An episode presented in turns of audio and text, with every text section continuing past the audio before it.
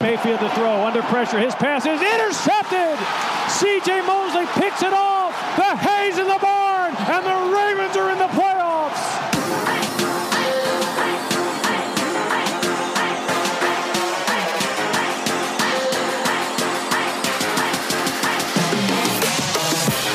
Mayfield with time throws, deflected, and intercepted at the 40 yard line. Jimmy Smith Jackson throwing down the seam. He's got his rookie tight end, Andrews. He's at the 30-yard line. Jets a tackle, 20, 10,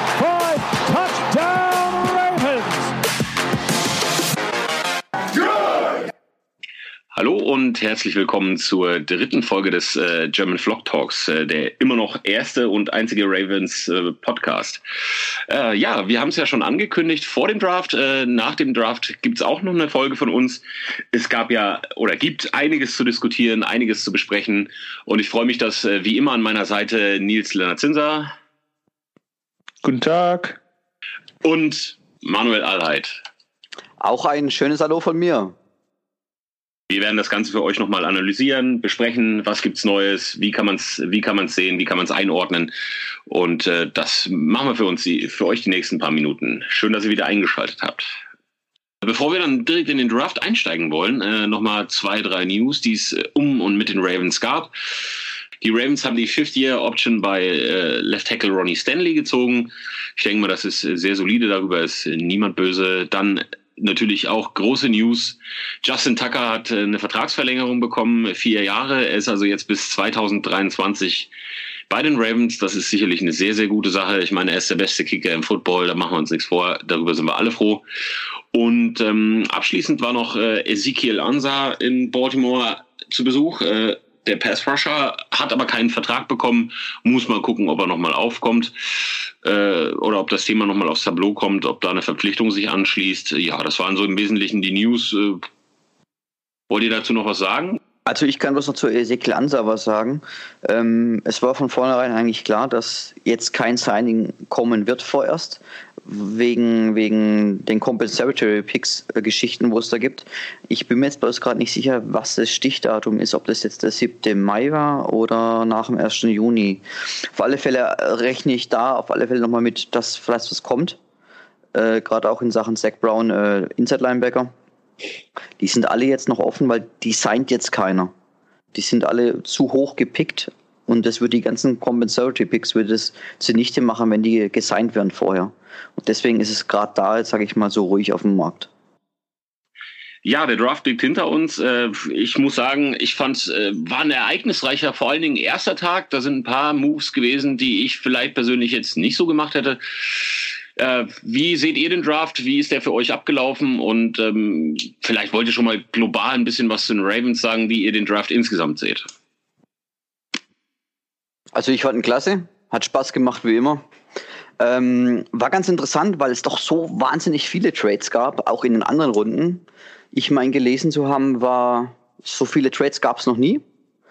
Also ich fand ihn super spannend und vor allem, wie die Teams unterschiedlich die Spieler bewerten. Das fand ich echt äh, eigentlich am allerschönsten zu sehen, wie weit es doch dann abweicht von den, von den allgemeinen Experten. Fand ich sehr gut anzuschauen. Wie gesagt, waren drei spaßige Tage, mir hat's gut gefallen. Und was die Ravens gemacht haben, ich würde sagen, da kommen wir dann gleich detaillierter drauf. Dann können wir das immer noch bereden.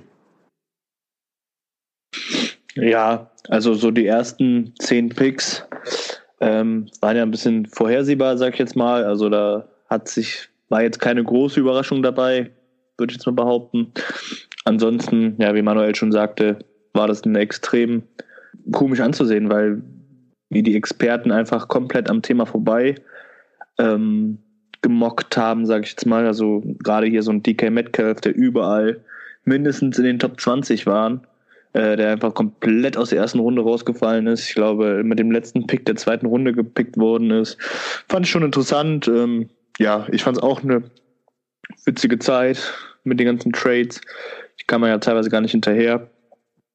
Ähm, und mit den Ravens, äh, die Needs wurden adressiert. Das kann man auf jeden Fall so sagen. Das ist eine Top-Überschrift. Die Needs wurden adressiert. Perfekt. Besser kann man, glaube ich, den Draft für uns nicht ausdrücken. Ja, ich, ich, ich, würde, ich würde auch sagen, dass das äh, den, den Draft aus, aus äh, Sicht der Ravens auf jeden Fall beschreiben könnte. Ähm, ich sag, ich sag dann zu den, zu den einzelnen Picks natürlich äh, auf jeden Fall auch noch mal ein bisschen was. Ich glaube, insgesamt ist es, ist es ein Draft gewesen, der, ähm, wie soll ich das formulieren, vielleicht so das absolute Highlight quasi aus Ravens Sicht so ein bisschen vielleicht nicht hat das muss man mal abwarten, wie sich das dann hinten raus darstellt. Und ansonsten, äh, ja, ich meine, äh, man kann sich nur äh, wundern, wie die Cards ihr, ihr ganzes äh, System da angehen. Also, ach ja, im letzten Jahr hochget hochgetradet für Josh Rosen. Dieses Jahr ist der Typ dann schon wieder weg. Und was sie dafür äh, bekommen haben, war jetzt auch nicht so eine Menge. Also von daher, da sind schon ein paar Sachen auch, auch im Draft gelaufen, wo ich sage, da, da fehlt mir jetzt noch nicht so, oder da fehlt mir so ein bisschen der Durchblick, was die Teams sich dabei denken. Da könnte man dann auch direkt weitermachen mit den Giants. Nicht ganz durchsichtig. Ja, ja. vor allem die, die Giants. Giants, ja. Aber war, glaube ich, jeder mit überrascht. Auch ich bin vom Fernseher gestanden so, aha, okay, jetzt schon. Aber ja, wie ihr bestimmt auch mitbekommen habt, der General Manager war ja oder ist der festen Überzeugung, dass es mindestens zwei Teams gegeben hätte, die vor 17 den Daniel Jones gepickt haben.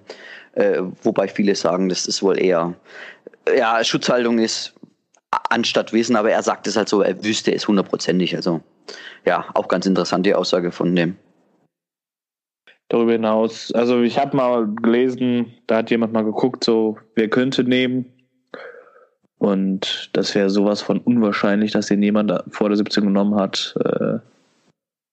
Aber gut, der General Manager hat ja auch gesagt, dass Ellie Manning noch drei Jahre spielen kann und Daniel Jones da noch äh, lernen kann. Fand ich auch eine witzige Aussage. Ja, die Giants-Fans tun mir leid, kann man einfach nicht anders sagen.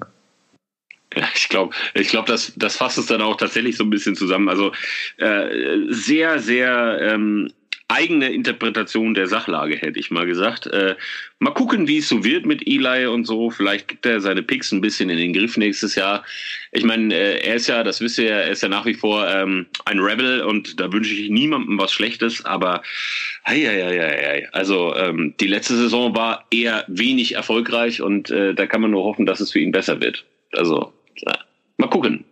Ja, genug der vielen Worte über die anderen äh, Teams. Äh, steigen wir mal direkt ein die Ravens, ja. Es ging direkt los mit, äh, wie, wie heißt es so schön, äh, die Needs wurden adressiert. Ähm, erste Runde Hollywood Brown.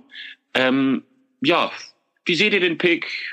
Also ich, ich muss sagen, ich fand, ich fand das sehr, sehr gut erstmal, dass wir runtergetradet haben. Das war, das war auf jeden Fall ein sehr guter Move. Insbesondere haben wir da ja nochmal ein paar Picks bekommen. Das war sehr gut. Dem Vernehmen nach wollten sie ja auch noch weiter runter. Ich glaube auch nicht, dass er da gepickt worden wäre an 22. Äh, aber es hat sich halt niemand mehr gefunden, der nochmal äh, hätte weiter runter traden wollen mit den Ravens. Ja, wie seht ihr das Pick Hollywood Brown? Ja, also ich war, ich bin erstmal vorm Fernseher gestanden und so erstmal Mund offen, weil ich persönlich gar nicht damit gerechnet hatte. Also auch, auch mit den Kollegen, wo ich es angeschaut hatte, die waren alle erstmal so Totenstille im Raum, so echt jetzt? Ist das jetzt gerade passiert? Ähm, dann mit einer Nacht drüber schlafen und nochmal genauer anschauen, muss ich sagen, okay. Aber jetzt ein deutlich besseres Gefühl, wobei man wirklich sagen muss, äh, dass, ich, dass es ganz klar ist, äh, dass sie halt eine gewisse Version von der Offense haben und sie diese mit ihm halt, sage ich mal, besser aufbauen können wie jetzt mit anderen. Ja, über seine Stärken, glaube ich, haben wir schon genug geschrieben. Äh, ist bestimmt ein klasse Spieler, wenn er einschlägt, wenn es mit Lamar funktioniert, kann der unglaublich das Feld äh, in die Länge ziehen. Ja, Wahnsinn. Also ein Speedy halt. Ja, ich glaube auch, dass er einfach extrem gut ist in das System, was die Ravens spielen wollen. Wird ja viel Run-lastig werden und ähm, dadurch kann man halt mit ihm auch viel Run-Pass-Options einbauen. Ich habe mal geguckt, der hat ja eine unglaublich hohe Misstecke-Rate. Äh, das hilft dir natürlich auch dann, dass er halt einfach nach dem Catch nochmal extrem schwer zu tackeln ist. Da nochmal Yards machen kann, auch einfach weil er so flink ist. Ich Also saß vorm Fernseher, ich saß vorm Fernseher und habe gesagt, so alles, nur nicht Hakim Butler bitte. und äh, deswegen bin ich eigentlich relativ zufrieden, dass wir jetzt Marquise Brown haben, der einfach das Feld auch noch stretchen kann, dass man auch einfach mal tief attackieren kann, wenn der Gegner die Box vollstellt, dass man dann auch einfach mal tief schicken kann. Also was ich äh, ganz super fand bei den Tapes auch nochmal, ähm, wenn er dann in der Horizontalen sich bewegt zum Feld. Das ist unglaublich schön mit anzuschauen, weil es gibt ja das eine, das ist Speed, okay, ich bin schnell, keine Ahnung, auf die ersten 20, 30 Yards irgendwie. Und, und dieses, dieses, ja, dieses horizontale äh, Geschwindigkeit, sage ich mal, aufnehmen. Und es macht unglaublich Spaß, ihm zuzuschauen, wenn der auch die Cut setzt, beziehungsweise wie glitschig der Typ ist, weil er halt so klein ist und so schmächtig. Das ist er ja wirklich. Also das fand ich, das hat echt Spaß gemacht und daher kam ja auch diesen, diese unglaublich vielen Yards after the catch. Ja, ich glaube, an dem Punkt ähm, macht sich quasi die Größe für ihn positiv bezahlt. Ansonsten war war für mich so ein Pick. Ähm, also da war ich nicht nicht nur begeistert, weil ich sagen muss, äh, also im ersten Moment. Also wie gesagt, das macht ja, man muss das ja auch so im Gesamtkontext sehen. Das heißt, wer kam nach ihm? Das macht dann so gesehen schon wieder Sinn, weil das ist dann halt die Strategie Speed, kill, Speed kills everything. Und ähm, da ist er halt ganz weit vorne. Also der ist wirklich super schnell, der Junge.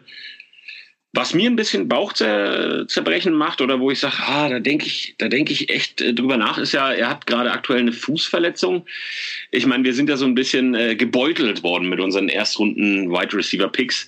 Ähm, man muss natürlich gucken, ob er jetzt für die Minicamps fit ist. Das wäre natürlich super, super, super wichtig, dass da nicht irgendwie eine lange Verletzung sich anschließt.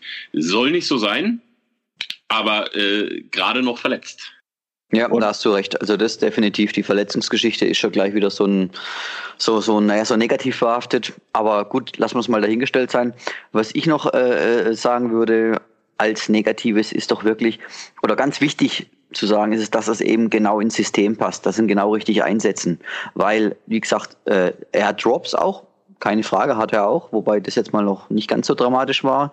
Ähm, Naja, aber sind aber auch, sind halt auch Ist- 8,5 Prozent, ne? Genau, Also, es sind 8,5, keine Frage, aber da haben wir ja schon Schlimmeres erlebt. ja, es ist nicht optimal, aber er hat es auf alle Fälle, definitiv. Und was mir aber eher, wie gesagt, Sorgen macht, ist, wenn es dann wirklich darum geht, äh, wenn er mm, diese Contested Catches, also die 50-50-Bälle, wenn er die fangen muss gegen wirklich starke Cornerbacks, da sehe ich halt gerade schwarz. Also ich glaube, ich hoffe, dass, er- dass er sich so gut lösen kann, dass das nicht so häufig vorkommt, weil sonst wird er, denke ich mal, gegen NFL-Cornerbacks dauerhaft verlieren. da hast du natürlich recht, ne? Aufgrund seiner Größe ist das definitiv eine Sache. Da sollten wir echt nicht zu häufig in die Situation rein, aber ich denke, der Plan ist ja auch, dass man ähm, Marquise Brown nicht in diese Contested Catches äh, bringen will, sondern einfach ihn frei schieben möchte, damit er halt einfach nach dem Catch einfach mal so richtig Schaden annimmt und für die Contested Catches haben wir ja dann, wenn ich jetzt mal kurz vorgreifen kann, mit Miles Boykin dann jemanden ge gepickt, der dafür eher zuständig ist, der einfach mal diese 50-50-Dinger fangen muss. Und äh, wie gesagt, Marquise Brown, da denke ich eher, dass der, dass er alles so auf ihn gerichtet wird, dass er da eine freie Schussbahn hat nach dem Catch. Also da glaube ich nicht, dass er so häufig einen Contested Catch machen muss. Oder ich hoffe es. Genau, das ist das, was ich sage. Also der Plan wird sicher ein anderer sein, aber das ist halt die Schwäche bei ihm. Mehr sage ich ja nicht. Nur die Schwäche bei ihm. In der dritten Runde äh, mit dem 88, 85. Pick ging es dann weiter mit Jalen Ferguson.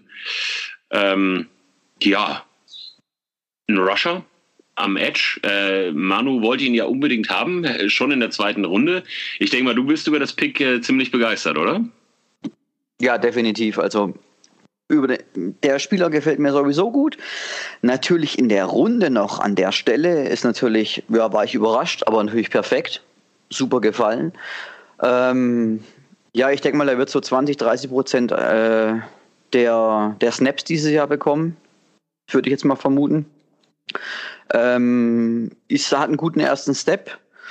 Äh, ja, guten Bullrush hat er auch. Das ist eigentlich so ein bisschen seine Hauptwaffe. Das ist ja, was viele sagen, wenn einer nur einen Bullrush hat, wird's wird's schwierig, aber er macht ihn halt wirklich gut. Und wie gesagt, der Rest mit der Hände ist ja auch äh, beibringbar, sag ich mal. Er erinnert mich stark an Terrell Sachs damals. Der hatte ja auch einen schlechten Combine und war ja auch der typische 4-3, die Defense End. Und naja, wie, wir wissen ja, wie Sachs sich entwickelt hat. Und auch er hatte damals diesen Bullrush eigentlich nur am Anfang. Und wie gesagt, er hat einen guten Bullrush. Ja, ich bin mal gespannt, was er aus dem Raushoch kitzeln können. Äh, der Ferguson hat ja auch den Career Sacks, äh, ähm, All-Time Sack Leader in der History mit 45 Sacks. Weißt du, wen er dieses Jahr überholt hat? Terrell Sachs. Genau. also wenn das mal nicht hier perfekt ist. Nein, also Ferguson hat jetzt mit 45 Sacks die All-Time Sack Leader übernommen, der halt immer für Terrell Sachs stand mit 44. Und der ist jetzt Ravens All-Time Sack Leader. Fände ich jetzt nicht so schlimm, wenn Ferguson jetzt auch hier den Rekord bricht. Hm. Wenn er sich ähnlich entwickelt, meinst du, ne? ja, genau. Darf auch gerne den All-Time Sack Leader von Terrell Sachs toppen, also das ist kein Problem. Ja, also ich, ich muss wirklich sagen, ich war, ich war mit dem Pick wirklich, also das ist so ein Pick, wo ich gesagt habe, absolut grundsolide, da habe ich überhaupt gar kein Problem mit, also gar nicht und das, das war wirklich äh, gut nachvollziehbar. Ähm, ich glaube, er passt auch gut rein. Man muss halt gucken, wie schnell er sich, äh, das ist ja auch immer so die, dieser Übergang vom College zum, zum, zum Profisportern zur NFL. Also gut, die sind ja im College mehr oder weniger auch Profis, das muss man ja auch mal sagen, aber quasi zur NFL, da sind die, die Linemen dann doch nochmal was, was, was mächtiger. Muss man gucken, wie er sich da durchsetzt, aber auf jeden Fall lässt es sich erstmal richtig gut an, aus meiner Sicht. Ja, und was definitiv so ist, also wie gesagt, ich habe es ja schon angesprochen mit der dritten Runde, er ist schon wirklich extrem tief gefallen, weil er war auf vielen Boards auf Platz 7, also direkt hinter äh, Clarence Farrell und die ganzen anderen, hm, sage ich mal, Top-Rusher, die eigentlich in der ersten Runde alle gegangen sind. Und ja, also manche sprechen von dem Stil schon in der dritten Runde. Soweit will ich jetzt vielleicht nicht gehen, das ist wieder eine Frage, aber es ist auf alle Fälle unglaublich tief ist er gefallen und es sind einige vor ihm genommen worden, also wie Winovich und so weiter, die mit Sicherheit nicht an das heranreichen, was er jetzt schon kann. Ich meine, das Ding, ich will, ich will das Fass jetzt nicht aufmachen, aber das Ding ist halt, er war halt auch nur CUSA, ne? Das ist halt auch immer so eine Sache. Ich meine, die Competition ist da jetzt nicht so fett. Das ja. ist, ja, das ist richtig, aber ich schau Matt Judon wie der, wie wir den damals gedraftet haben, der kam ja von einem Division 2 College und war da Sack Leader. Und schau an, wie der sich, ja, wie gut er Ja, das, also das, das heißt prinzipiell ja. nichts, weil du kannst dann die, also weißt du, was ich meine? Wenn die am College dich halt nicht picken, dann hast du halt Pech. Das ist so. Da kannst du machen, was du willst, ne? Aber es ist halt, aber es ist halt schon, also man muss das ja, ich glaube, das, aber, aber das, also ich, das finde ich nicht, also das, ich meine, sie haben ja dann auch letztes Jahr, sie hatten ja immerhin Hawaii, Mississippi State, FAU, UTEP, naja gut, UTEP. Ja. UAB, im Übrigen immer noch geil. Ich weiß nicht, ob ihr die Geschichte mit UAB kennt. Die sind jetzt erst wieder seit zwei Jahren, haben die wieder ein Footballprogramm erst. Nö. Und LSU. Naja, aber die, also ich meine, die Gegner, die die hatten, waren jetzt halt nicht die Obertypen. Nein, also es ist kein ACC College, klar, oder so. Also das ist definitiv oder nicht. SEC oder weiß der Geier was, oder Big Ten, Big 12 oder sowas, aber das ja. ist halt, naja, ich meine, da kann er ja nichts für. Erstmal. Genau. was ich mich halt nur frage, ist, kann er in Woche 1 auf dem Feld stehen und uns helfen? Das wird die große Frage, weil wenn man einfach mal so auf den Roster guckt, Pass Rush ist jetzt eher so mau. Da haben wir mehr für Juden. Und sonst keinen, der bisher abgeliefert hat. Deswegen, das also ja, das ist, bin ich mal gespannt, ob Ferguson. Er, er, muss, er muss, er muss, er eigentlich, muss also schenken ja. muss er. Da kommt er nicht, nicht, ähm, Da bin ja. ich einfach mal gespannt. Das Gute ist, das Gute ist wirklich, wenn wir es natürlich schaffen, wirklich das mit dem Pass Rush dann wirklich äh, beim dritten Down erst draufbringen müssen, weil halt die ersten zwei Downs wirklich safe äh, gehalten werden. Da denke ich halt, da wird es dann schon interessant mit der Rotation, weil mit, mit Tim Williams dann und mit ihm, da kann dann schon was gehen. Das sind halt für mich so die typischen bisher, die, die, die Pass Rusher, also die Free Down Rusher. Ja, muss man, muss man sehen. Aber wie gesagt, also vom, von, von der Pickhöhe muss er, muss er spielen. Das, sonst hättest du das Pick verloren, mehr oder weniger. Also das muss man Ja, sagen. gut, das kann man jetzt Ja, auch so sagen. Ne? Also Aber ich sag, ich sag mal, wenn der, Tim- wenn der, wenn Tim der jetzt gar nicht Williams- spielt, Tim Williams wurde ja auch in der dritten Runde gepickt. Ein, äh, Tyus Bowser wurde in der zweiten Runde gepickt. Also Ja, also da wäre ich auch vorsichtig da mit. Von, ich vorsichtig zu wie, sagen, er muss aufgrund der Pickhöhe. nee, von wie viel Also Zweitrunden-Picks haben wir verbrannt? Ja. ewig, ewig viele. Also das ist nicht die Frage. Aber war, war nicht sogar Matt Elam ein Erstrunden-Pick? Boah, ja. Ja. Das erste Jahr war auch okay. Ne? Und das Safety war nur noch scheiße. ist schwierig in Transition, aber dann war es der, ich flieg vorbei am Tackle-Spezialist. Ja, ja, ja, ja. Das war schon. Ah, Matt Elam. Ich glaube, der, der war, war der nicht jetzt äh, hier in dieser komischen anderen Football oder ist der CFL? Ich glaube, der ist jetzt in der CFL. Ist er tatsächlich? Okay. Ja, ich ja, habe gar ich- hab nichts mehr von ihm mitbekommen. Muss, da muss ich direkt mal gucken, weil sonst kann ich wieder nicht ruhig schlafen, wenn ich weiß, was der gerade macht. Äh, was macht er denn? Hm, er hat auf jeden Fall ein offizielles Twitter, das ist immer gut. Hm, tja. Irgendwas zwischen wenig und gar nichts. Ah, Sa- Saskatchewan Rough Riders in der Canadian Football League. Naja, ist das super. Ja, aber jetzt kommen wir mal wieder zurück zum Ja. jetzigen Draft. Also ich bin mal gespannt, ob er, ob er da schon so weit ist, dass er uns helf direkt helfen kann. Ja, muss, muss, man, muss man abwarten. Also ich würde es mir wünschen, dass das so vom, ich glaube, so von, von dem, was ich von ihm gesehen habe und gelesen habe, dass äh, das könnte schon auf jeden Fall was Gutes sein, ja. Ja, dann ging es weiter in äh, Runde 3 mit dem 93. Pick. Äh, haben wir dann den Wide Receiver Miles Boykin gedraftet.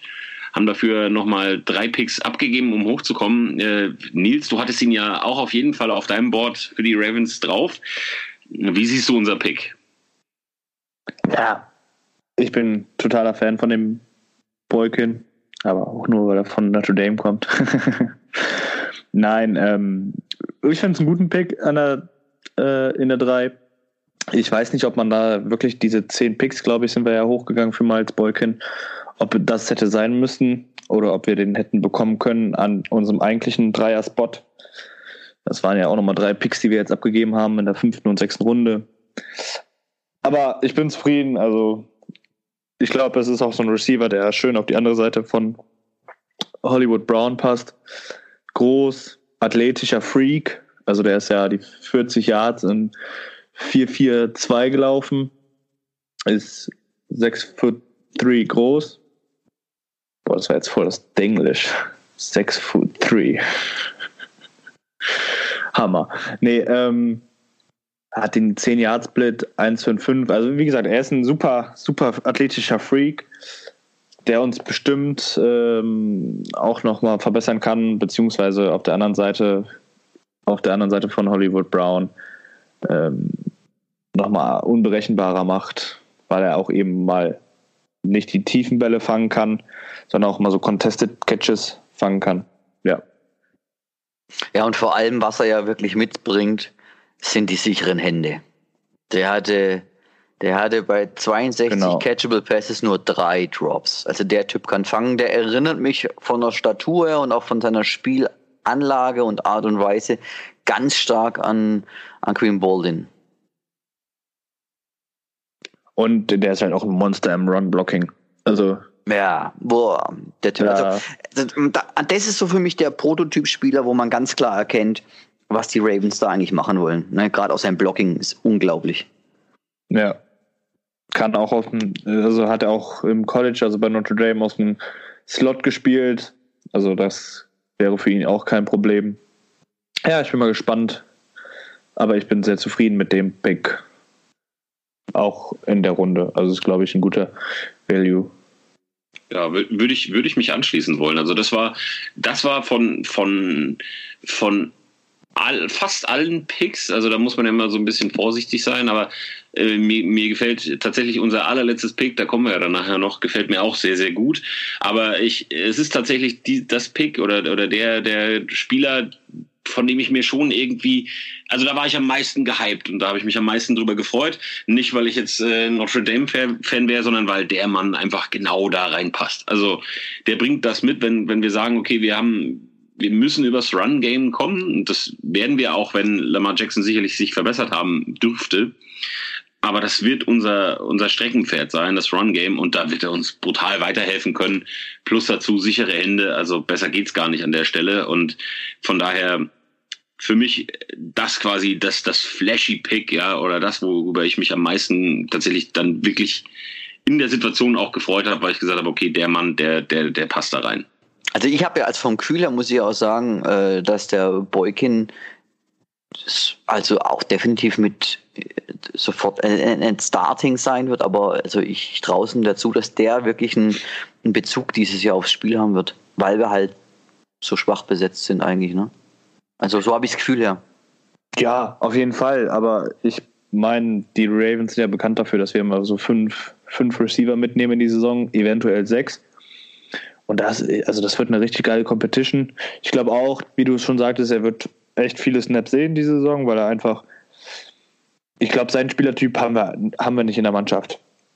Wir haben mit äh, Chris Moore, Willie Snead und Seth Robert, Roberts eher so Slot-Guys, würde ich jetzt mal behaupten. Hollywood Brown ist ja natürlich, der wird jetzt John Brown ersetzen als dieser schnelle Receiver, Deep Threat Receiver. Jordan Leslie, weiß man nicht, was man da bekommt. Äh, ob der jetzt noch einen Step nach vorne gemacht hat. Jaleel Scott hat man auch nichts mehr gehört. Der wird auch kämpfen müssen. Also es werden schon, werden schon, wird eine richtig geile Competition da dieses Jahr im Trainingscamp bei den Receivern. Vor allen Dingen, wer auch den Cut macht, wer starten wird, weil das ist so eine Position, da kann ich halt überhaupt nicht sagen. Also ich würde jetzt mich festlegen, dass der Willie Snead auf jeden Fall in den Slot geht und Hollywood Brown, ja gut, Outside spielen wird. Aber sonst kannst du halt nicht sagen, wer kommt in den 53-Mann-Kader und wer wird überhaupt das Feld sehen. Finde ich ganz, ganz schwer. Wobei ich dazu noch anfügen würde, wo wir beim Thema Wide Receiver sind, das greift auch so ein bisschen vor, aber wir haben ja noch einen undrafted Free Agent äh, eingeladen und mit äh, Jalen, also ein paar, mit äh, Jalen Smith haben wir auf jeden Fall einen der Lieblingsreceiver von Lamar Jackson äh, uns noch an Land gezogen. Ich kann dem Mann traue ich es tatsächlich zu, dass er das auch schafft. Nicht vielleicht, weil er der talentierteste ist von allen, aber er hat auf jeden Fall, es ist immer von großem Vorteil, wenn du den, den Quarterback kennst, mit dem ein gutes Tandem bildest. Also von dem Spieler würde ich mir tatsächlich auch gut vorstellen können, dass er es in den Kader schafft. Runde 4, Pick 113, äh, Justice Hill, Running Back. Ich war tatsächlich, äh, also wie gesagt, im, im Großen und Ganzen macht das Ganze Sinn wegen Speed Kills Everything. Aber wo ich war ein bisschen überrascht an der Stelle, dass es ein Running Back äh, geworden ist und ich hätte an der Stelle wirklich alles für einen O-Liner äh, gewettet und ja, dann wird's Justice Hill. Wie sind eure Einschätzungen zu dem Mann? Nils, da darfst du gerne anfangen. Ja, ich denke, das wird ein äh, also das ist ein spannender Pick, definitiv, weil mit Mark Ingram und Gus Edwards hast du so zwei Powerbacks, er ist der schnellste Running Back in der Klasse. Ich denke, es wird so ein bisschen auf Home Run Hitter hinauslaufen, dass er einfach mit dem Speed, den er mitbringt, unglaublichen Schaden anrichten kann, wenn er zusammen mit Gus Edwards oder Mark Ingram auf dem Feld steht. Also ich glaube, der Mann wird unglaublich schwer zu verteidigen. Ja, also der ist auch wirklich dieses, dieser Speed ist unglaublich. Äh, ist auch recht glitschig auf alle Fälle. Äh, was man auf alle Fälle noch sehr positiv beurteilen kann an der ganzen Geschichte ist, dass er wirklich nur 631 Attempts hatte. Also der hat noch nicht viel auf dem Tacho. Das ist ja oft das, was man sagt, wenn ein Running Back doch so viel auf dem Tacho hat, aber der ist noch relativ frisch, was das angeht. Ich weiß jetzt nicht, wie, wie sehr der im ähm, Receiving Game ähm, auf dem College eingesetzt worden ist. Auf weniger eher weniger, aber so wie es aussieht, hat er einfach keinen einzigen Ball fallen lassen. Ist auch schon mal immer wichtig. Breakaway Percentage hat er 43,9 Prozent. Ja, ist wie gesagt ein spannender Mann für die vierte Runde mit 5,9. Ist auch nicht wirklich groß. Ja, äh, ich habe mal nachgeguckt, ist eine 4-4-0 gelaufen. Ist natürlich. Er ist einfach nur Systemspieler auch. Also das ist ab, de, ab dem Pick war es für mich dann wirklich klar, okay, jetzt ist es, jetzt ist es eindeutig, wo, wo die Richtung hingeht. Ab dem. Also deswegen finde ich ihn auch gut. Passt. Also das Tape ist toll anzuschauen auch. Mal schauen, wie in was für einer Rotation der reinkommt. Auf alle Fälle denke ich mal, wird der Kenneth Dixon da etwas Probleme kriegen werden. Ja, glaube ich auch. Also Kenneth Dixon muss, muss jetzt nochmal im Trainingscamp alles geben. Ansonsten wird er den Cut, glaube ich, nicht überstehen. Ja. Weil du mit Gus Edwards und Mark Ingram hast du schon zwei Leute, die definitiv dabei sind. Also die sind safe dabei. Wenn sich jetzt keiner verletzt, muss man natürlich auch immer noch sagen. Und Justice Hill, der Junge, der ist, kann Unterschiedsspieler werden im Spiel. Einfach weil er mit seinem Speed ähm, Räume bekommt, womit man eigentlich vorher nicht rechnet. Ja, also ich glaube, das fasst es sehr, sehr gut zusammen, äh, was ihr schon gesagt habt. Also der Mann ist halt wirklich flink unterwegs und äh, das wird, das wird auf jeden Fall sehr, sehr gut auch anzusehen, glaube ich. Also das, das kann, das kann sehr extrem spannend werden. Ja, mal gucken, was, äh, wie, wie es läuft. Aber ich glaube nicht, dass Kenneth Dixon unter den Voraussetzungen, wenn da alle gesund bleiben, den Cut schafft. Also vier Running Backs äh, werden die Ravens wahrscheinlich nicht mit in die Saison nehmen. Das kann ich mir nicht vorstellen. Ja, ich bin allgemein mal, also das kann man so jetzt noch nicht sagen. Ich meine, wir kennen alle das System von Greg Roman nicht. Sehen wir viele Two-Back-Sets, sehen wir nicht so viele Two-Back-Sets ich denke, da wird es halt echt darauf hinauslaufen, wie er die Running Backs in sein System einbauen möchte und ähm, welchen Stellenwert sie in seinem System haben. Dementsprechend, wenn wir viele Two-Back-Sets sehen, gehe ich davon aus, dass wir auch vier Running Backs mit reinnehmen. Ähm, ja, es steht und fällt alles mit dem, mit dem System. Und das werden wir halt auch erst in der Preseason sehen, was wir da erwarten können. Ja, dann ging es weiter. Vierte Runde, 123. Pick, Ben Powers, äh, Offensive Lineman aus Oklahoma. Wie steht ihr dazu? Endlich mal ein Lineman. Erst in der vierten Runde, aber es kam einer. Wie seht ihr den Jungen? Also ich finde ihn super. Ähm, der kann auch richtig schon was. Hat ein, ein sehr geiles Tape gibt es da von Oklahoma gegen Alabama, wo dieses Jahr im, im Halbfinale ja gestanden sind gegenüber. Ähm, und der hat doch einige Male den Herrn Williams ordentlich im Griff gehabt. Also gefällt mir sehr gut. Der Typ, klasse. Also der glaube ich auch, dass der definitiv ganz sofort mit in die Rotation reinkommen wird. Traue ich dem sofort zu. Ja, also da bin ich auch ganz auf meiner Seite. Ich glaube, der Junge der wird definitiv um einen Starting-Posten auf Left Guard kämpfen können. Der ist unglaublich, also das, was ich von ihm gesehen habe, war echt gut. Ähm, ja, unglaublich solide im Pass-Blocking. Ich bin mal gespannt, ob er sein Run-Blocking noch ein bisschen verbessern kann jetzt im Trainingscamp. Aber der Junge, der im Pass-Block war der echt schon genial. Ja, genau. Also wie gesagt, das lässt sich mit ihm richtig, richtig gut an. Es hat lang gedauert, bis die Ravens in, im, im Draft äh, auf der, auf der Lineman-Position was gemacht haben oder überhaupt einen Lineman gezogen haben. Aber ich würde sagen, da hat sich das Warten tatsächlich gelohnt und das ist auf jeden Fall ein sehr, sehr solides Pick. Also so sehe ich das und der Mann kann auf jeden Fall äh, mit, mit streiten um den Left Guard. Also da, das, wir hatten es ja in, in der vorigen Folge auch mal angesprochen, dass das auch auf jeden Fall eine Schwachposition ist und äh, oder eine Schwachstelle war. Und da wird er, könnte er einen, einen, äh, einen äh, bleibenden Eindruck hinterlassen und, und, und auch, ich, ich sehe ihn da sogar in der Lage, auf jeden Fall zu starten. Ja, und ähm, ich habe nochmal nachgeguckt. um nochmal unter, zu unterstreichen, wie solide der Passblock ist. Der hat jetzt drei Jahre in, bei Oklahoma gestartet, hat äh, dabei 2391 Snaps gespielt und er hat keinen einzigen Sack zugelassen. Hat drei QB-Hits in den drei Jahren zugelassen und 18 QB-Hurries. Also, das ist echt super solide. Letzte Saison hat er 800 nee, 413 Pass-Block-Snaps gespielt, dabei nur zwei QB-Hits zugelassen und fünf QB-Hurries. Also wie gesagt, ich glaube, der Junge, der wird definitiv direkt um den Starting-Posten auf Left Guard kämpfen mit Alex Lewis. Hm. Noch eine Randnotiz daran, äh, ähm, Manuel, weil du gesagt hast, erster O-Line-Man. Also, also es ist ja versucht worden, äh, in die zweite Runde hoch zu traden oder zumindest war die, die Möglichkeit da und sie haben es sich auch überlegt gehabt, weil sie gerne den Cody Ford sich geholt hätten, weil der in die zweite Runde gefallen ist. Aber das, das war dann zu hoch, der Einsatz, der Preis war dann zu hoch.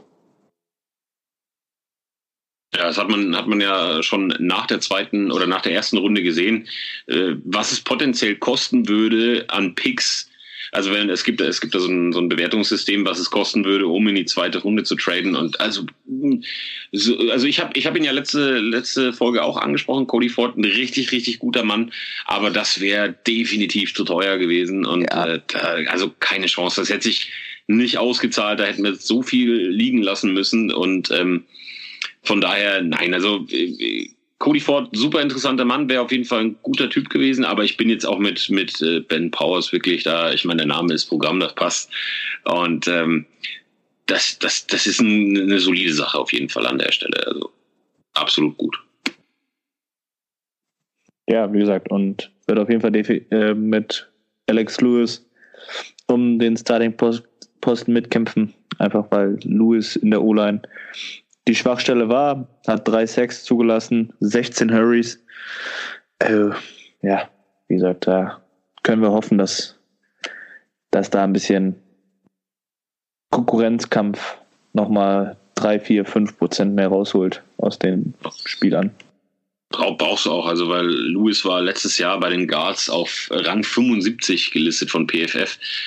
Das ist schon erschreckend schwach. Das muss man auch mal ganz klar sagen. Also das ist nichts, wo man dann sagen kann, ja, das ist so eine Position, da wird schon irgendwie passen oder so. Nee, das ist, das war definitiv letztes Jahr die, die Schwäche in der O-Line er und äh, von daher jetzt jetzt hat er Druck, jetzt muss er was machen, äh, weil ich glaube, dass da jemand halt einfach kommt, der mit ihm da wirklich mitspielen kann und dann muss man mal gucken, äh, vielleicht äh, macht das ja auch Alex Lewis noch mal einen Riesenschritt, das kann ja auch sein, äh, würde ich mich jetzt auch nicht drüber beschweren, aber ich glaube, dass da auf jeden Fall ein bisschen Drive reinkommt auf Left Guard und das ist äh, sehr wünschenswert an der Stelle. Ja, dann äh, ging es weiter. Vierte Runde, 127. Pick. Wir waren also gerade direkt wieder dran. Iman Marshall, Cornerback USC. Ja, ein Corner. Ich, ich sage ja immer, Corner kannst du nie genügen, also Cornerbacks kannst du nie genügend haben, das passt immer. Wie seht ihr das Pick? Ja, äh, gutes Pick wie gesagt, Cornerbacks kann man nie genug haben. Vor allem, wir haben es ja in der Folge davor angesprochen gehabt, schon noch kurz. Wer weiß, was nächstes Jahr mit Jimmy und Brandon Carr passieren wird. Also muss man auch weiterhin da auf dem, auf dem Laufenden bleiben. Ein großer, äh, großer Cornerback, das, was die Ravens gern mögen, äh, eine gute Statur. Äh, auch, glaube ich, soweit ich richtig informiert bin, mehr der Press Corner. Ähm, und hat definitiv äh, gegen sehr viele gute Receiver spielen müssen. Also da ist alles dabei von Enkil Harry, Miles Boykin, Paris Campbell, Calvin Ridley hat dagegen gespielt. Also der weiß schon, wie er spielen muss. Ich glaube ganz gut, ist halt der typische Entwicklungscornerback auch. Der wird auch ein, ein Jahr, zwei Jahre brauchen, denke ich mal, bis er dann da ist, wo er sein soll. Ja, also ich habe von ihm überhaupt nichts gehört, deswegen könnte ich jetzt hier irgendwie was labern, aber ich vertraue da auf Manuels Meinung. Ähm, Finde ich gut, dass sie auf jeden Fall für die Zukunft adressiert haben. Wir haben ja auch noch Anthony Everett vom letzten, von der letzten Saison. Ähm, ja, schauen wir mal. Es wird ja bei ihm auch spekuliert, ob er nicht vielleicht auf Safety umswitchen soll dann irgendwann. Bleibt mal abzuwarten. Aber ich sag mal, im, im, im Backfield, das, das ist schon okay. Da kannst du, wie gesagt, Personal ist da manchmal alles. Wir werden uns sicherlich äh, an diese tollen Zeiten erinnern, wo wir im Endeffekt irgendwann mal nur noch zwei Corner hatten, die gerade ausgehen äh, konnten. Von daher, da bin ich immer froh, wenn Manpower da ist. Und ob der jetzt ich sag mal, erste Saison gleich Safety spielt oder weiter auf Corner macht, das, äh, das ist dann im Endeffekt egal. Der kann wahrscheinlich sogar beides vielleicht im Zweifel mal machen.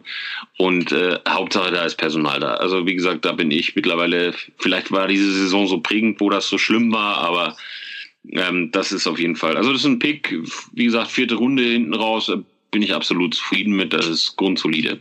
Ja, dann ging es direkt weiter, fünfte Runde, Pick 160. Dalen Mack von Texas A&M, ein Defensive Tackle, das geht immer. Manu, was sagst du dazu? Ja, also das ist für mich so das, eines der Picks, wenn nicht der Pick noch neben Jalen Ferguson, wo, wo ich richtig Spaß dran, äh, äh, mich dran freuen kann. Es kommt noch später jemand, aber der auf alle Fälle, Dalen Mack, äh, super geil, hat einen super Spitznamen auch schon, ähm, äh, Mac the Track, Mac the Truck, genau, ich glaube sowas rum, ähm, hat super konsistente Hände, ähm, kommt, erster Schritt, kommt super raus, immer, jagt immer sofort den Ball hinterher, also sehr, sehr, ähm, ja, wie soll man sagen, also sehr schnell auf alle Fälle kommt er raus. Dann er beobachtet das Backfield wunderbar, hat immer die Augen im Backfield, also auch wenn er am, am, am Tackle oder am Guard klebt, schaut immer zum Ballträger, also im, Backfield wirklich sehr, sehr gut. Scha erinnert mich am allermeisten an Michael Pierce. Also fast, also wenn man sich wüsste, könnte man fast eine Kopie draus machen. Ähm, Denke ich mal, wird auch ganz klar in die Richtung gehen. Äh, ja, Ersatz vielleicht für Williams oder Michael Pierce, je nachdem, was nächstes Jahr passieren wird. Hat ein sehr gutes Tape gegen Alabama. Das ist ja immer so für mich das Aushängeschild, wenn man gegen richtig gute Colleges äh, spielen muss. Und da hat er auch, also da, und da ist ein wirklich guter O-Liner vorhanden, aber der, was der da die beschäftigt hat, war wirklich richtig großes Kino. Also das Tape kann man nur jedem empfehlen. Und er frisst auch die Double Teams und schiebt die noch, also auch gegen Alabama. Also ganz großes Kino. Er muss es halt, das denke ich, bloß rüberbringen in die NFL. Auf alle Fälle, er war Protected dritte, vierte Runde. Jetzt die fünfte geworden, also ist auch relativ tief gefallen. Top-Spieler, muss ich sagen. Den werden wir, denke ich, recht viel von dem hören und er wird einiges bewegen, auch schon im Trainingscamp. Ja, was ich an ihm so mag, ist, dass er echt im Pass Rush aktiv werden kann. Also ich bin ja immer einer, der behauptet, wir haben keinen Interior Pass Rush. Also Brandon Williams sagt ja immer, jede Offseason, ich werde das verbessern, ich werde das verbessern. Michael Pierce verbessert sich ja von Jahr zu Jahr. Aber der Junge, ich glaube, der hat jetzt letztes Jahr fünf Sacks bei 258 Pass Rushes, 15 Hurries. Ich glaube, noch hinter, äh, ein Jahr hinter Michael Pierce und Brandon Williams und dann haben wir da, glaube ich, einen richtig guten Defense-Tackle bekommen. Und ja, wie Manu schon sagte, das Tape gegen Alabama hat mir auch richtig gut gefallen. Finde ich einen guten Pick. Also ich glaube, das ist so ein Spieler, auf den freue ich mich sehr und hoffe, dass er sich ein bisschen so entwickelt, wie Michael Pierce, wie du schon sagtest. Ja, finde ich, finde ich gut. Das letzte Pick in diesem Draft, äh, sechste Runde, 197. Pick, Trace McSorley. Ich muss ja sagen, äh, also gedraftet haben wir ihn als Quarterback. Ähm, da, wie sagt man immer so schön, äh, Shades of Tyson Hill, komme ich da so ein bisschen, also der Quarterback von, von den Saints, äh, könnte so eine ähnliche Kategorie werden, die, dieser Junge. Wie seht ihr das Pick? Also das ist tatsächlich ein Pick, mit dem ich nicht zufrieden bin. Einfach aus dem Grund, also ich habe nichts gegen den Spieler und die haben ja schon gesagt, sie können sich vorstellen, Trace McSorley äh, mit Lamar Jackson auswählt zu stellen und so. Ähm, sondern dass wir den in der sechsten Runde gepickt haben. Weil ich glaube, dass er noch undrafted gegangen wäre. Und ob du dann in der sechsten Runde so einen Spieler, also so einen Pick, ich sag jetzt mal, verbrauchen willst oder verbrauchst, bin ich jetzt kein Fan von. Wie gesagt, ich mag den Spieler und wenn sie da einen Plan haben, dann sollen sie es machen und ich glaube, das ist auch ein guter Backup für, für Lamar Jackson, einfach weil sie so die gleichen Skills haben, würde ich jetzt mal behaupten. Er ist halt nicht so passsicher wie, also was heißt passsicher, aber noch ein Stück inakkurater als Lamar Jackson. Aber ich mag ihn nicht, dass wir den in der sechsten Runde gepickt haben. Okay, bin ich, bin ich vollkommen raus. Äh, kann ich gar nichts zu sagen. Ich könnte das sagen, was jetzt die alle gesprochen haben, dass er halt wunderbar ins System reinpassen würde und dass er wohl noch mehr kann, weil er einen Wide Receiver Background hat. Also so nach dem Motto, äh, man könnte ihn äh, so als Multitool verwenden, nicht unbedingt nur als Quarterback für irgendwelche Spezialsets. Das habe ich gelesen und was sie noch geschrieben haben als direkten Vergleich ist das, ähm, wie das die Saints praktisch dieses Jahr gemacht haben mit ihrem, ich weiß gar nicht, wie heißt er? Tyson Hill. Ja, Tyson genau. Hill heißt der Typ. Genau, dass sie so in die Richtung halt ihn einsetzen wollen. Aber alles nur lesen, hören, sagen, sehen. Ich habe keine Ahnung, ich habe kein Tape angeschaut, gar nichts. Null Ahnung. ist ein Quarterback. Interessiert mich nicht. Ja, also ich, ich, ich, ich glaube, dass ähm, mit, mit Nils kann man, kann man das Pick auf jeden Fall kritisch sehen. Die Frage ist halt, was gab es zu dem Zeitpunkt noch anderes auf dem Board? Ja. Und wer, und wer, wer noch weggegangen? Das ist ja dann quasi so ein bisschen die nächste Frage. Und ja, weiß ich nicht. Also ich kann es mir tatsächlich auch schwer vorstellen, dass ihn noch jemand gedraftet hätte, aber irgendjemand muss es ja so gesehen haben. Ja, ich denke mal, es ist, es ist letzten Endes egal, ob du sechste, siebte Runde, ich meine, es ist ja alles so günstig und so, ja. Ich denke mal, äh, sie wollten ihn haben und haben gesagt, komm, den nehmen wir jetzt fertig. Also, ich denke mal, daran lag es wohl, ja. Ja, und zusätzlich gab es noch einen äh, Schwung an undrafted Free Agents. Äh, ja, ich habe, äh, beziehungsweise was für mich heraussticht, ist der Wide Receiver von Louisville, Jalen Smith. Der gute Mann äh, könnte auf jeden Fall eine sehr, sehr gute Verstärkung auch sein auf Wide Receiver, äh, denn ich gehe mal davon aus, das war der Lieblingsreceiver von Lamar Jackson, dass die sich auf dem Feld richtig gut verstehen. Das wird so, das ist so mein Highlight. Wie sieht's bei euch aus? Wie seht ihr die undrafted Free Agents? Ja, ist immer ganz schwierig zu beurteilen, weil es dann doch so viele auch sind und viele unbekannte Namen, wo man sich jetzt auch erst wieder mit näher beschäftigen müsste, habe ich jetzt auch noch nicht geschafft, da irgendwie großartig was rauszuschauen. Die einzigsten, wo für mich auch herausgestochen sind, war eben der Jalen Smith, weil er halt äh, mit Lamar schon so lange zusammen gespielt hat. Ähm, dann CJ Too Good, Offense-Liner von Elon, soll ganz gut sein, ist halt auch ein kleines College. Dann der Antonio Wesley, Wide Receiver von Texas Tech, soll auch was können. Und der Patrick McCary, Offense Line, ist auch scheinbar noch interessant. Und der, wo alle anderen natürlich überragt, ist Gerard Willis, Defense Tackle von Miami. Ähm, der hatte ein Top 10 Defensive Line Ranking gehabt. Äh, hat übelste Probleme gehabt abseits des Feldes. Wenn er gespielt hat, war er richtig gut. Der musste auch das College mal wechseln zwischendurch.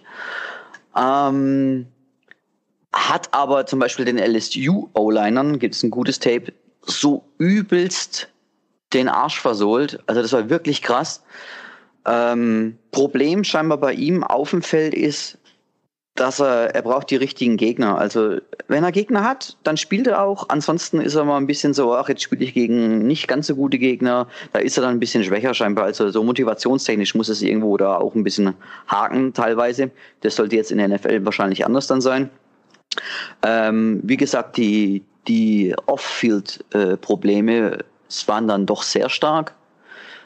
Ähm, da ging, war auch irgendeine Geschichte mit dem Sohn von Marty Morning weg habe ich aber auch nicht komplett irgendwo bisher gesch geschrieben gesehen. Ich habe es nicht, nur mitbekommen und hat scheinbar einige Combine ähm, oder Treffen mit den Teams platzen lassen wegen angeblichen Familienproblemen, wo wohl keine da waren. Also da ist einiges, wo, wo warum der so abgerutscht ist, weil man muss sich mal vorstellen, der Typ ist ähm, von allen Spielern dieses Jahr von der Defense Line auf Platz drei von der Run Stop Percentage. Das ist unglaublich. Also noch vor einigen anderen Clemson-Spielern oder auch vom, vom Jeffrey Simmons noch, also wirklich vor Namen, die wirklich sehr hoch gedöftet sind, steht er noch davor. Also der hätte auch fast den Wilkins noch über, überholt. Also die Run-Stop-Percentage von dem Typen ist wirklich krass. So ist es mein Eindruck bisher. Also der, wenn der, wenn man das hinbekommt mit seinen Problemen, wo er da hat, dann könnte das ein ganz gefährlicher Spieler werden. Aber die Probleme waren auf alle Fälle so groß genug, dass die den wohl alle vom Bord gestrichen haben, komplett alle Teams. Ja, also so ein Spieler als undrafted Free Agent auszuprobieren, finde ich super. Und wie du schon sagtest, also das ist ein spannender Pick, als ich gesehen habe. Wir haben Gerald Willis, the, th the Third. Dann äh, also erst kannte ich ihn gar nicht. Also ich habe das mit den Off-Field-Problems gar nicht mitbekommen. Ähm, nur in den amerikanischen Foren wurde der, die, dieses Signing so mega gehypt, dass ich mir einfach mal mich mit dem Spieler beschäftigt habe. Und äh, wie sagt man so schön, der Hype-Train hat mich da mitgenommen. Wie gesagt, ich kannte die Off-Field-Problems überhaupt nicht. Ähm, ja, vom rein technischen oder vom footballerischen her wird das echt eine Maschine kann ich mir vorstellen. Und äh, mit Brandon Williams, Michael Pierce. Auf jeden Fall zwei super Spieler vor sich, von dem er bestimmt noch lernen kann und lernen wird. Und äh, dann haben wir da auf jeden Fall einen Spieler, wo ich mir vorstellen kann, dass er dieses Jahr der undrafted Free Agent ist, der den Cut übersteht, der grundsätzlich immer bei den Ravens mit dabei ist. Also wir haben ja jedes Jahr mindestens einen Spieler, von undrafted Free Agents, die in den 53er Kader kommen. Unter anderem auch ein Michael Pierce. Äh, doch, Michael Pierce, oder? Ja, Michael Pierce war undrafted. Genau, Michael Pierce war undrafted, äh, Peanut war undrafted. Also es sind immer mal ein paar Spieler und ich glaube, er wird es dieses also Jahr. Also ich würde es mir wirklich erwünschen, weil wie gesagt, es ist, passt alles. Also auf dem Feld ist das eine Maschine. Also kann so, da kann richtig was werden, der Junge. Ich bin halt gespannt, wie man damit umgehen kann mit seinen ja, Lügereien oder was auch immer das dann war letzten Endes. Das wird sehr interessant werden. Ja, das ist, ich glaube, ich glaube bei ihm wahrscheinlich, wahrscheinlich weniger so ein, so ein Coaching-Ding, also natürlich auch klar, aber mehr so ein, mm, wahrscheinlich bräuchte der so ein, so ein, so ein Life-Coach oder sowas an die, an die Seite, dass der diese Dinge in, in, in den Griff bekommt, wobei man dann natürlich sagen muss, oftmals haben die Probleme halt auch äh, an der Stelle mit, mit, mit Geld zu tun. Das muss man halt, das ist, das ist eine Realität, an der man sich, äh, der man sich stellen muss. Und ähm, vielleicht will es ja tatsächlich, einfach auch schon mal dadurch besser, dass Geld da ist. Das muss man halt mal gucken, wenn es jetzt das Problem ist. Wie gesagt, das ist alles so undurchsichtig, weil immer nur persönliche Probleme und was genau, kein Mensch weiß irgendwas. Aber es ist auf jeden Fall ähm, so schlimm gewesen, dass ihn die, die Gators mal rausgeschmissen haben. Also so ist es nicht. Und ähm, man muss mal gucken. Also ich, ich hoffe, ich hoffe halt, dass dass, dass man ihm da zur Seite steht und so ein bisschen über das normale Maß hinausgeht. Ich denke mal, wir haben auch eigentlich ein, zwei Veteranen im Team, die ihm vielleicht, wenn es wirklich in den, allein schon den Cut schafft, die ihm dann möglicherweise auch noch mal ein bisschen helfen könnten. Und wenn er das in den Griff kriegt, äh, könnte das ein absoluter guter Typ werden. Das, da bin ich mir ziemlich sicher. Ja, ich meine, die Teams wissen ja auch mit Sicherheit mehr über die ganzen Vorfälle. Was, ich weiß nicht, hast, hast du das mitbekommen, was mit dem Morningweg sein Sohn gewesen sein soll? Also ich habe das nur gelesen, irgendwie, da war irgendwas, keine Ahnung. Also ich habe jetzt gerade nochmal nach äh. Ähm, offensichtlich ähm, haben die beiden miteinander ähm, gerungen und es ging um offensichtlich um ein paar Footballschuhe.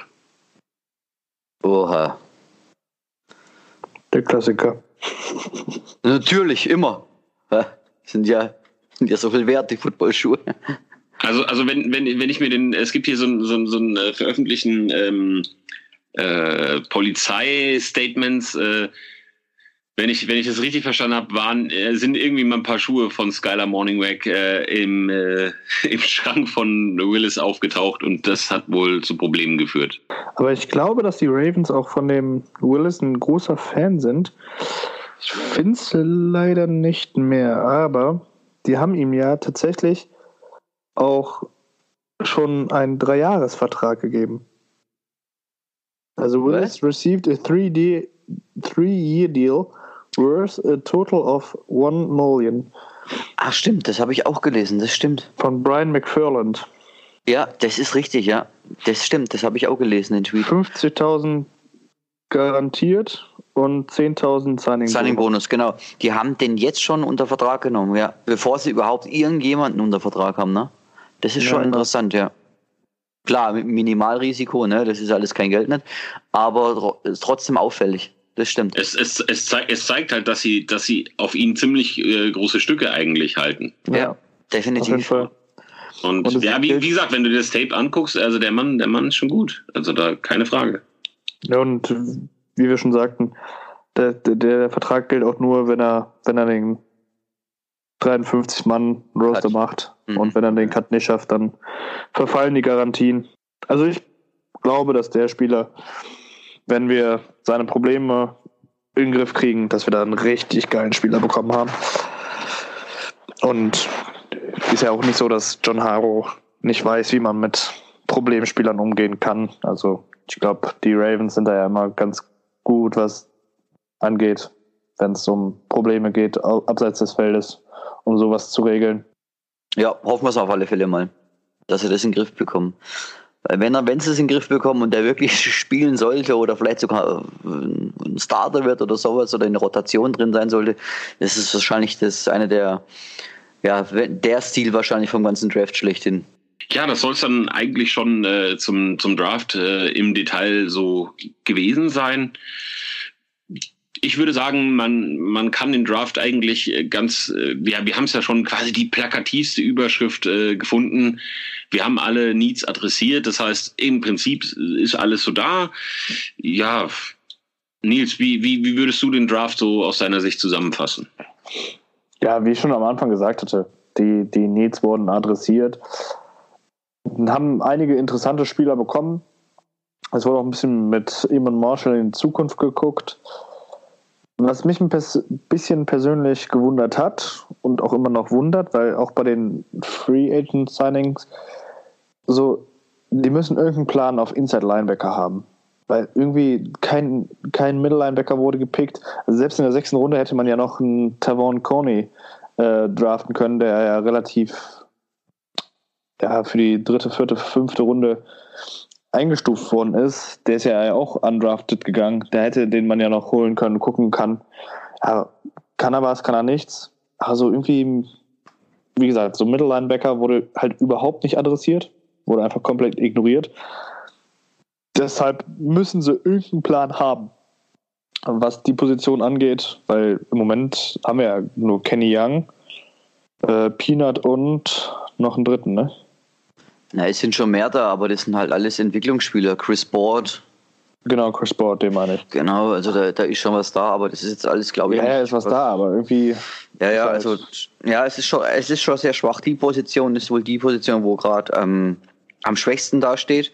Aber da achten noch auf den Free Agent Markt, weil der Zach Brown ist immer noch nicht gesigned.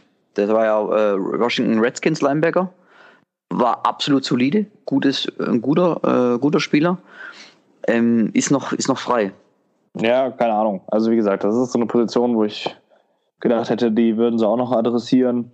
Haben sie nicht. Werden sie irgendeinen Plan haben. Vielleicht hoffen sie auch irgendwie, dass, wie sie es immer mit den Right Receivers gemacht haben, dass einer gecuttet wird und den nehmen sie sich dann auf. Ähm, ansonsten, ja, super, super äh, Draft. Hast einige gute Spieler bekommen. Hast viel in die Offense, habe ich ja vorher gesagt, dass in die Offense investiert werden wird. Haben sie gemacht.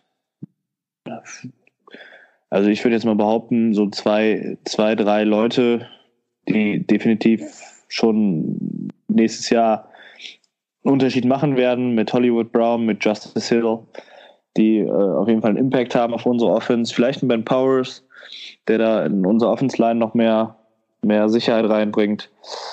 Dann bin ich mal gespannt, was Miles Boykin in die NFL übersetzen kann.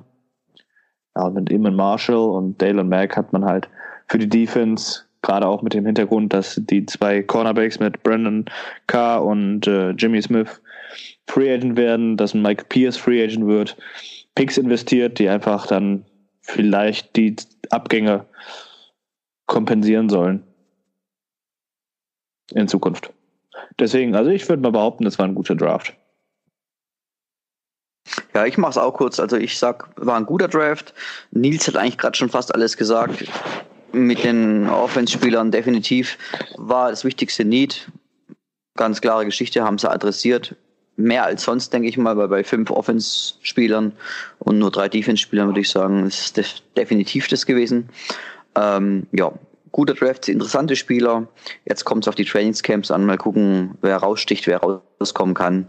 Ich lasse mich da komplett überraschen. Ja, ihr habt ja im Endeffekt schon, schon alles äh, ganz gut zusammengefasst. Am Ende des Tages, ich bin, ich bin nicht unzufrieden. Ich hätte das ein oder andere Pick anders gesetzt oder beziehungsweise einen anderen Spieler gedraftet in, in einer anderen Runde. Aber so, ich glaube, im, im Großen und Ganzen kann man damit auf jeden Fall gut leben. Es wird auf jeden Fall super spannend, wie sich das in der O-Line mit Ben Powers entwickelt. Und wie gesagt, wir hatten es ja gerade bei den, bei den Undrafted Free Agents, da wird es auch nochmal spannend. Also wie gesagt, äh, der, der Willis ist auf jeden Fall ein interessanter Mann. Da bleibe ich auf jeden Fall am Ball, weil das, äh, das interessiert mich. Und äh, ja, wie gesagt, Minicamps gehen los hoffen wir alle, beten wir für ihn, dass, äh, dass äh, Hollywood ähm, Brown wieder gesund wird und vor allen Dingen, dass er direkt bei den Minicamps mit dabei sein kann. Das ist super, super wichtig. Wir haben es äh, bei dem Kollegen Perryman äh, erlebt, wie schlimm das ist, wenn man am Anfang raus ist, wenn man nicht dabei sein kann. Deswegen, das wird für mich ganz, ganz, ganz wichtig zu sehen, dass der Mann direkt am Tag eins dabei ist und mitmachen kann ja, und ansonsten war das, war das ein, ähm, ein Draft mit, ich muss sagen, ich fand, äh, um, um es jetzt mal quasi so auch nochmal mit was Unfootballmäßigen äh, abzuschließen, ich fand die Location dieses Jahr sehr, sehr cool. Also ich fand, dass sie das gut gemacht haben. Ich meine, äh, der, der Commissioner wird nicht mehr die beliebteste Person überhaupt, aber davon abgesehen, fand ich die Location kam richtig cool rüber im Fernsehen und das, das sah, das sah auf jeden Fall in Ordnung aus und es war eine gute Sache. Von daher schauen wir aufs nächste Jahr. Und um das ganze Thema Draft wirklich abzuschließen, darf noch mal jeder sagen, was ist euer Lieblingspick in diesem, diesem diesjährigen Draft? Ben Powers, der Guard. Ich glaube, der wird gut. Jalen Ferguson. Ich bleibe bei meinem Spieler, wo ich, wo ich wollte und ich bleibe dabei. Obwohl, obwohl ich sagen muss, dass äh, Dalen Mack direkt daran kratzten tut. Also ist eine schwierige Wahl. Mein Lieblingspick dieses Jahr im Draft ist tatsächlich Miles Boykin. Der Mann, also ich, ich, dass ich das mal über einen Spieler von Notre Dame sagen würde, hätte ich auch nicht gedacht, aber der Mann ist tatsächlich, äh, das ist mein, mein Lieblingspick. Also der, das, die, die Verpflichtung kann ich hundertprozentig unterschreiben. Wie gesagt, da habe ich mich auch in, im Moment am meisten gefreut und äh, der Mann wird uns weiterhelfen. Der hat gute Hände. Ja, damit sind wir dann tatsächlich am Ende von Folge 3, unserem kleinen Feature zum diesjährigen Draft, angekommen. Äh, wenn ihr es bis hierher geschafft habt, seid ihr wie immer die wahren Champs. An der Stelle äh, absolut nochmal ein kleines Dankeschön an alle, die uns äh, fleißig Feedback bei Twitter, auf Facebook oder wo auch immer teilen, ob es jetzt privat ist oder über die ähm, German Vlog Seite. Vielen herzlichen Dank dafür. Wir sind auch immer offen für Kritik.